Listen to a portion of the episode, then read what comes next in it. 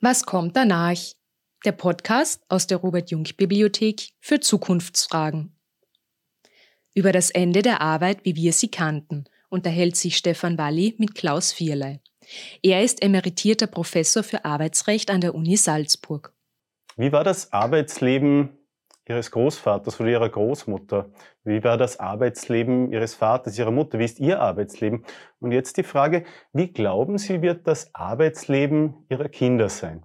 Es wird Veränderungen geben, wird es keine Veränderungen geben? Erleben wir schon dramatische Veränderungen, was zum Beispiel die Stabilität von Arbeitsverhältnissen betrifft? Heute reden wir mit Klaus Vierle über diese Fragen. Klaus Vierle war Professor an der Universität Salzburg für Arbeitsrecht, ist Vorsitzender der Robert-Jung-Bibliothek für Zukunftsfragen und beschäftigt sich seit langem mit einem Blick in die Zukunft mit genau dieser Frage. Wie entwickelt sich unsere Arbeitswelt? Wie entwickelt sich das Arbeitsrecht? Und er vertritt die These, dass wir vor gravierenden Veränderungen stehen. Herzlich willkommen, Klaus Vierle, hier in deiner Robert-Jung-Bibliothek. Große Freude, dich zu Gast zu haben. Ähm, Du argumentierst, dass wir das Ende der Arbeit, wie wir sie kannten, erleben könnten. Ähm, was ist eigentlich diese Arbeit, wie wir sie kannten? Was ist diese normale Arbeitswelt? Die normale Arbeitswelt war eine sehr stabile Arbeitswelt mit gut gesicherten Arbeitsverhältnissen, mit der Erwartung, dass sich die Entgelte, die Löhne laufend weiterentwickeln, dass es einen Kündigungsschutz gibt, einen Arbeitszeitschutz, Gleichbehandlungsregeln. Also manche sagen wahrscheinlich etwas übertrieben, ein Arbeitsrecht Deluxe, ja, so dass praktisch alle wesentlichen Interessen der Arbeitnehmer durch rechtliche Regelungen auf vielen Ebenen, Gesetz, Kollektivvertrag, Betriebsvereinbarung, auch internationalen Vereinbarungen, Grundrechten abgesichert waren diese Normalität des Arbeitsverhältnisses, auf Dauer angestellt zu sein, den Beruf eigentlich selten wechseln zu müssen, äh, eine gute soziale Absicherung aus den Beiträgen, aus der Arbeit äh, zu erlangen, die bricht in sich zusammen. Sie, ja. Ähm, vielleicht bleiben wir noch bei diesem sogenannten von uns so erlebten normalen Situation der Arbeitswelt. Wie haben wir das eigentlich geschafft, in diese Situation zu kommen? Was waren die Bedingungen, dass so eine stabile Arbeitswelt jahrzehntelang vorhanden war? Ja, das ist eine, eine gute Frage, dass man nach den Bedingungen fragt.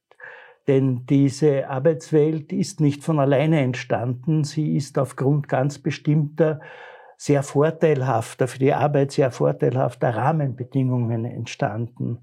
Und nur wenn man die kennt und die Veränderungen feststellt, die jetzt im Gange sind, kann man auch erklären, warum es mit dieser alten Arbeitswelt, ich sage jetzt einmal grob, bergab geht. Das war zum Beispiel relativ hohe Wachstumsraten. Das heißt Verteilungsspielräume zwischen Kapital und Arbeit. Das war eine im Wesentlichen nationale Regulierung der Arbeit. Das heißt, es gab ein geringes Ausmaß an internationaler Konkurrenz, äh, an Konkurrenz der Staaten um günstige Standorte für das Kapital. Das war eine Arbeitswelt, in der der Staat sehr stark war und äh, sich eine Konstellation herausgebildet hat, wo Arbeit Unternehmer, Kapital und Staat zusammengearbeitet haben, um einen sozusagen historischen Kompromiss zu schließen. Auf der einen Seite, auf der Arbeitnehmerseite gab es die Garantie, ihr könnt wirtschaften, ihr könnt Profite machen. Wir wollen wirtschaftliche Prosperität, weil das auch Arbeitsplätze sind. Und auf der anderen Seite das Entgegenkommen des Kapitals, wir wollen, dass es keine Revolution gibt, sondern dass sich auch der Wohlstand der Arbeitnehmer, die Arbeitsplatzsicherheit und die sozialen Garantien weiterentwickeln. Und das war unter diesen Rahmenbedingungen möglich und die sind heute in dieser Form nicht mehr gewährleistet. Mhm. Gehen wir zu den ersten zwei Rahmenbedingungen, die du erwähnt hast. Das war eine nationalstaatliche Souveränität in wirtschaftspolitischen Fragen und hohe Wachstumsraten. Jetzt könnte man argumentieren, dass genau diese Globalisierung der Versuch war, hohe Wachstumsraten aufrechtzuerhalten. Hat es überhaupt eine Option gegeben, hohe Wachstumsraten mit einem nationalstaatlichen Modell noch zu erreichen? Oder ist da im Hintergrund eine allgemeine wirtschaftspolitische Dynamik, die uns in eine Mühlensituation gebracht hat, mhm. wo es keinen Ausweg gibt? Ja, das sehe ich auch so. Ja. Äh, wenn wir jetzt äh, auf Marx zurückgehen, der ja eine Kernthese vorgetragen hat, die zweifelsohne sich historisch bestätigt hat, die Profitrate des Kapitals nimmt mit der Zeit ab. Aus verschiedenen Gründen, das kann ich jetzt nicht darlegen. Und dann muss es zu einer Reorganisation kommen, damit die für den Systembestand notwendige Kapitalprofitabilität erhalten bleibt. Und das war genau die Situation, die Flexibilisierung in jeder Hinsicht, ja, auch der Unternehmensstrukturen, die Internationalisierung und Globalisierung und natürlich auch ganz wesentlich der technische Fortschritt, der das, diese ganze Globalisierung, diese Vernetzung, diese weltweite Vernetzung unterstützt hat, waren die Voraussetzungen dafür, dass sich das Kapital wieder erholen konnte. Insofern ist das aus der Systemperspektive fast alternativlos. Und gegen diese Entwicklungen, die technologischen genauso wie die Globalisierung als eine Form der Wiederaufwertung der Gewinne in verschiedenen Formen, ist in der Form nicht politisch gestaltbar. Da haben wir keinen Zugriff. Da müssten wir globale Regelungen schaffen, die stark genug sind, um sozusagen das nationale Modell, das wir früher hatten, auf Weltebene oder zumindest auf europäischer Ebene abzusichern. Mhm. Wenn du von einer Dynamik sprichst, die gegen diese stabile Arbeitswelt läuft und die diese unterminiert, dann heißt das ja noch lange nicht, dass eine Arbeitnehmerinnenschaft sich das gefallen lassen muss. Gibt es so etwas noch wie Arbeitnehmerinnen mit einer relativ einheitlichen Interessenslage oder haben wir auch hier Probleme? Da haben wir auch Probleme. Ja. Es ist eine ungeheure Differenzierung entstanden. Das seinerzeitige, nennen wir es mal so, Normalarbeitsverhältnis galt eigentlich für den kleinen Angestellten, für den Bauarbeiter, für den Beamten, für den Vertragsbediensteten, äh, für die Arbeitnehmermittelschicht, auch die gehobenen Schichten der Arbeitnehmer.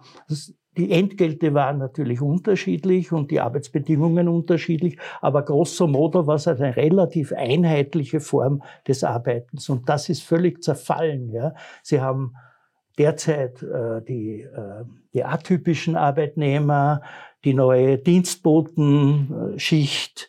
Sie haben nach, sie haben Gewinner, die möglichst viel arbeiten wollen und sich aus dem Solidarverband ausklinken wollen.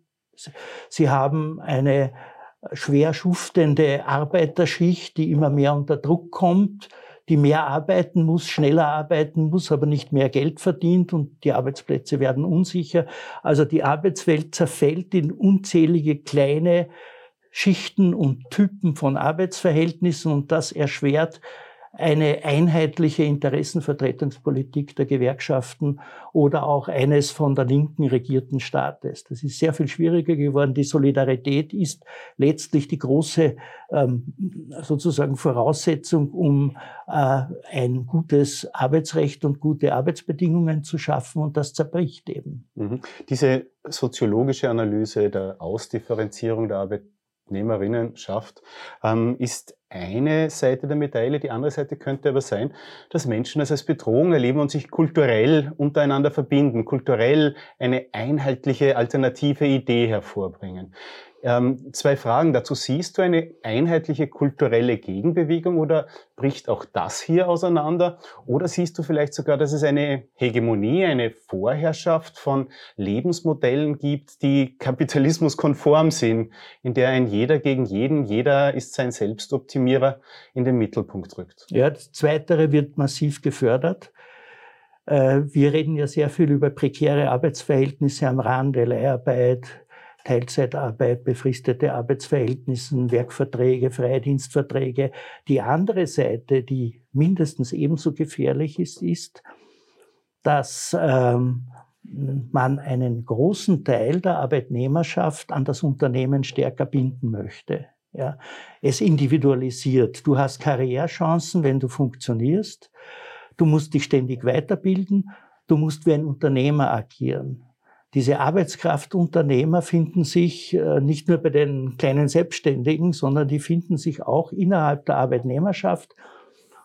Ein Beispiel, äh, man etabliert Personalbeurteilungssysteme, wo die Soft Skills, Verlässlichkeit, Leistungsbereitschaft, Anpassungsfähigkeit gemessen werden und danach die Personalentscheidungen getroffen werden und vieles andere. Man macht Zielvereinbarungen und zahlt Prämien aus, wenn sehr ambitionierte Ziele erreicht werden. Der Karriereweg wird dann zu einer breiten Straße für die Arbeitnehmerinnen, wenn sie bereit dazu sind, sich vollständig anzupassen, zu Hause zu lernen, ja, sie keinen Widerstand zu leisten. Also diese Individualisierung bei einem nicht kleinen Teil eher der besser verdienenden Arbeitnehmer ist voll im Gang und die anderen können sich den Widerstand schlicht und einfach nicht leisten. Jetzt haben wir auf drei Ebenen ernste Probleme. Du hast die ökonomische Struktur mit der Globalisierung, dem Standortwettbewerb angesprochen.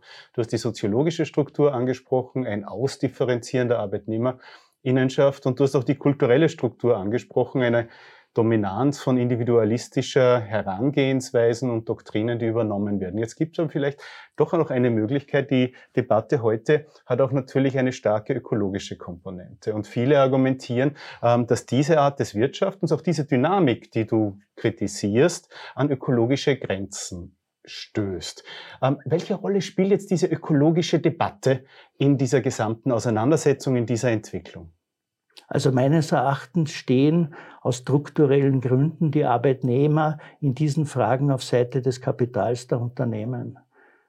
Siehe Kohlebergbau. Man kann die Kohlegruben nicht so schnell schließen, wie das ökologisch erforderlich ist, weil man auf die Arbeitsplätze Rücksicht nehmen muss. Ja. Man muss äh, die Waffenproduktion in manchen Bereichen aufrechterhalten, weil daran auch viele Arbeitsplätze gekettet sind. Ja. Also in den meisten Fragen haben wir eine ganz schwierige Situation, dass also aufgrund der Abhängigkeit der Wohlfahrt der Arbeitnehmer vom Funktionieren der Kapitalprofitabilität diese letztlich äh, bei ökologischen Themen auf der Bremse stehen. Das sieht man auch bei den gewerkschaftlichen Positionen. Man darf da also natürlich das, was nach außen gesagt wird, äh, ja, äh, ja, wir sind für Umweltschutz und äh, natürlich wollen wir in der Klimakrise Lösungen finden. Aber das ist eher vordergründige Propaganda aus meiner Sicht, sondern in Wahrheit gibt es da einen ziemlich tiefen Bruch, den wir auch tagtäglich sehen, wenn es also zum Beispiel um die, Pre um die Erhöhung der Preise für Energie geht, um, um äh, die Verteuerung von Lebensmitteln, weil man nicht mehr die Massentierhaltung in den Vordergrund haben will, sondern äh, regionale, ökologische und daher auch kostspielige Produktionen, da hat man, da sieht man den Bruch schon ganz klar. Oder jetzt in der Frage äh, der Preiserhöhungen für Energie. Äh, was soll die Regierung machen? Sie hat die Pendlerpauschale erhöht. Ja, das ist eine unökologische Maßnahme. Aber äh, aufgrund der Arbeitnehmerinteressen, der Interessen der großen Mehrheit der Bevölkerungen war das absehbar. Ja. Also da gibt es schon Konflikte und das wird eine der großen Herausforderungen sein, äh, wie man die notwendigen äh, Maßnahmen im Bereich von Umwelt, Biodiversität, Rettung der Meere und so weiter, wie man die sozial gestalten kann. Mhm. Das wird eine Riesenherausforderung. Ich bin da skeptisch, dass das eine einfache Frage ist. Ja. Mhm. Behalten wir es übersichtlich und versuchen wir bei der sogenannten einfachen Frage zu bleiben, wie verändert sich unser Arbeitsleben? Es waren jetzt drei Gründe, ökonomische, soziologische, kulturelle Gründe, die dafür sprechen, dass es hier zu einer Verschlechterung der Position der Arbeitnehmerinnen kommt. Die ökologischen Gründe sind eine zusätzliche Herausforderung und keineswegs Rückenwind für diese Gruppe. Jetzt könnte man sagen, okay, dann lösen wir das nicht in den Betrieben durch eine starke Arbeitnehmerinnenvertretung, sondern das muss politisch gelöst werden über die Parlamente. Eine gesellschaftliche Stimmung, die sagt, nein, wir wollen berechenbare Leben haben, wir wollen stabile Familienverhältnisse haben, äh, wir wollen, dass Menschen keine Angst um ihre Arbeit haben müssen und dadurch sozialen Frieden herstellen. Das könnte man politisch sagen und über Parlamente das bestehende Arbeitsrecht stabilisieren. Bist du in dieser Frage optimistisch? Äh, nein. Äh, die die nationalen Parlamente sind nicht dazu in der Lage, die Probleme, theoretisch gibt es Lösungen, ganz klar. Man könnte auch sagen, das, was früher funktioniert hat auf nationalstaatlicher Ebene, das versuchen wir jetzt gemeinsam in, der Union, in der Europäischen Union. Ja. Aber da fehlen die politischen, institutionellen Voraussetzungen, um solche Projekte weiterzubringen. Die Union hat es nicht geschafft, äh, dem neoliberalen Modell des Binnenmarktes mit seinen Freiheiten, ja, das sind Kapitalfreiheiten im Wesentlichen, auch wenn die Arbeitnehmerfreizügigkeit auch dazu gehört, äh, gleichgewichtig und ich sage bewusst gleichgewichtig, weil der alte Sozialstaat oder die alte Arbeitswelt bestand aus relativ gleich starken Positionen von Arbeit und Kapital. Und das ist auf internationaler Ebene nicht gegeben. Warum kann man jetzt in der Kürze nicht diskutieren, aber es fehlen zum Beispiel soziale Grundrechte. Ja, die, die sozialen Grundrechte, die in der Grundrechtecharta der Union verankert sind, sind letztlich nicht durchsetzbar. Ja, das sind Programmformeln. Ja, man kann leicht einmal wo reinschreiben, Recht auf Arbeit und Recht auf faire Arbeitsbedingungen, aber das muss auch dann konkret durchgesetzt werden. Und da ziehen eben die europäischen Staaten bei weitem nicht an einem Strang, sondern es gibt sehr viele unterschiedliche Vorstellungen, wie die Arbeitswelt und der Sozialstaat ausschauen soll. Und daher gibt es da keinen Konsens. Und auf nationalstaatlicher Ebene muss man sagen, wenn ich die Wirtschaft umstelle, ökologischer mache, äh, die Humanisierung der Arbeit vorantreibe, das kostet etwas. Und wir stehen unter der ständigen Beobachtung, ja, und es bleibt nicht bei der Beobachtung der Börsen, der Ratingagenturen, äh, wenn ein Staat hier einseitig versucht, soziale und arbeitspolitische ambitionierte Ziele umzusetzen, wird er abgestraft auf den internationalen Märkten. Mhm. Das ist das Problem. Mhm. Das heißt, dein Argument ist ein pessimistisches Argument, was die Aufrechterhaltung des bestehenden Regimes der Arbeitsbeziehungen hinausläuft. Ähm, wenn wir jetzt zur Kenntnis nehmen würden, dass wir hier eine Entwicklung haben, die Veränderungen bringt, könnte man einen Schritt weitergehen und sagen, dann gestalten wir eben diese nächste Stufe der Arbeitsbeziehungen. Und vielleicht ist es nicht mehr die Arbeitsbeziehung, die wir dann organisieren können, sondern grundsätzlich die ökonomische und soziale Absicherung der Menschen. Und dann gibt es Leute, die hier schon Überlegungen anstellen und über die über ein Grundeinkommen zum Beispiel diskutieren. Wie, wie stehst du zu dieser völlig neuen Herangehensweise an das gesellschaftliche Leben und an das Arbeitsleben? Ja, zuerst möchte ich schon sagen, äh, diese Situation fordert natürlich äh, dazu heraus, Alternativen zu diskutieren, und zwar große Alternativen. Weil mit dem alten, fordistischen, wohlfahrtsstaatlichen Arbeitsmodell werden wir einen Niedergang, nicht einen Zusammenbruch, aber einen ständigen Niedergang erleben, eine Art Sklerose. Es werden Fassaden aufrechterhalten bleiben, aber im Großen und Ganzen geht es mit dem nicht wirklich weiter und die Menschen werden enttäuscht sein. Daher große Alternativen, welche gibt es? Es gibt diese Idee des äh, bedingungslosen Grundeinkommens. Ein Grundeinkommen haben wir ja mit der Sozialhilfe, aber des bedingungslosen Grundeinkommens. Es gibt das Modell einer Rätedemokratie, das ist derzeit außer der Diskussion. Keine Kräfte äh, absehbar, die das verwirklichen. Sozialistische äh, ökonomische Formationen sind derzeit nirgendwo auch nur im entferntesten in der Reichweite von konkreten Umsetzungsstrategien. Dann könnte man sich vorstellen, eine Arbeitnehmer-Selbstverwaltungsgesellschaft würde aber die kapitalistische Dynamik nicht außer Kraft setzen. Und die attraktivste Idee, die jetzt diskutiert wird, deren Zugkraft groß ist, die ich aber im Ergebnis nicht teile, ist die des bedingungslosen Grundeinkommens, wobei diese Diskussion vor allem dadurch auch befeuert wird, und unterstützt wird, dass viele meinen, es gibt nicht mehr genug Erwerbsarbeit und vor allem nicht zumutbare, halbwegs gute Erwerbsarbeit. Und daher muss man Arbeit und Einkommen entkoppeln. Die Idee, die auch Brecht jetzt in seinem neuen Buch aufgegriffen hat, klingt sehr plausibel. Und die Debatte darüber wird in einer Härte geführt, die man nur aus alten Zeiten zwischen den linken Fraktionen kennt. Also das ist Brutalität pur. Äh, ich bin aber froh, dass sie so brutal geführt wird, weil wir müssen bei diesem großen Schritt, und das ist ein zivilisatorischer Bruch, äh, die, die Einkommen der arbeitenden Menschen zu entkoppeln von der Erwerbsarbeit. Das ist ein Riesenschritt mit möglicherweise weitreichenden Implikationen. Wir haben keine empirischen Erfahrungen. Auch Brecht sagt, das, was bisher vorliegt an Erfahrungen, reicht nicht aus, um das Modell sozusagen hm, zu bewerten. Und äh, daher äh, mache ich da von meiner Rolle als Jurist Gebrauch und mache es mir sehr einfach. Ja. Es gibt derzeit keinerlei verfassungsrechtliche Möglichkeit, ein solches Modell umzusetzen. Das heißt, man müsste, jetzt sind wir wieder bei der EU, in den Verträgen mit Einstimmigkeit beschließen, dass man ein solches Modell in, Österreich, in, in Europa implementieren will.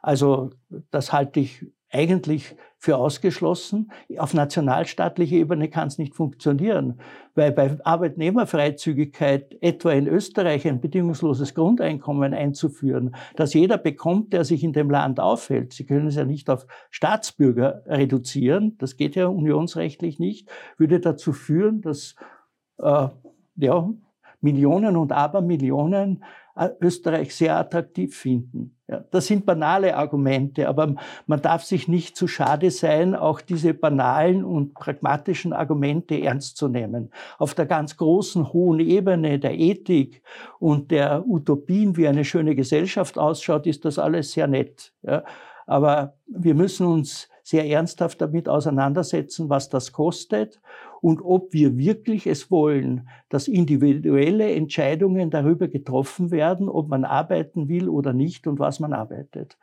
Mhm. Das ist etwas anderes, da sind wir in einer völlig anderen Gesellschaft. Und ich meine in einer neoliberalen. Mhm.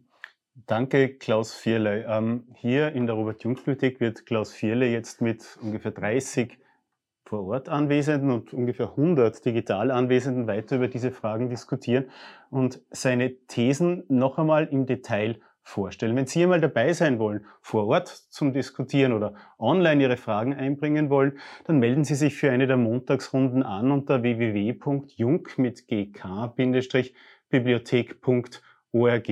In diesem Sinne gehen wir jetzt zur Diskussion und Ihnen herzlichen Dank. Dankeschön.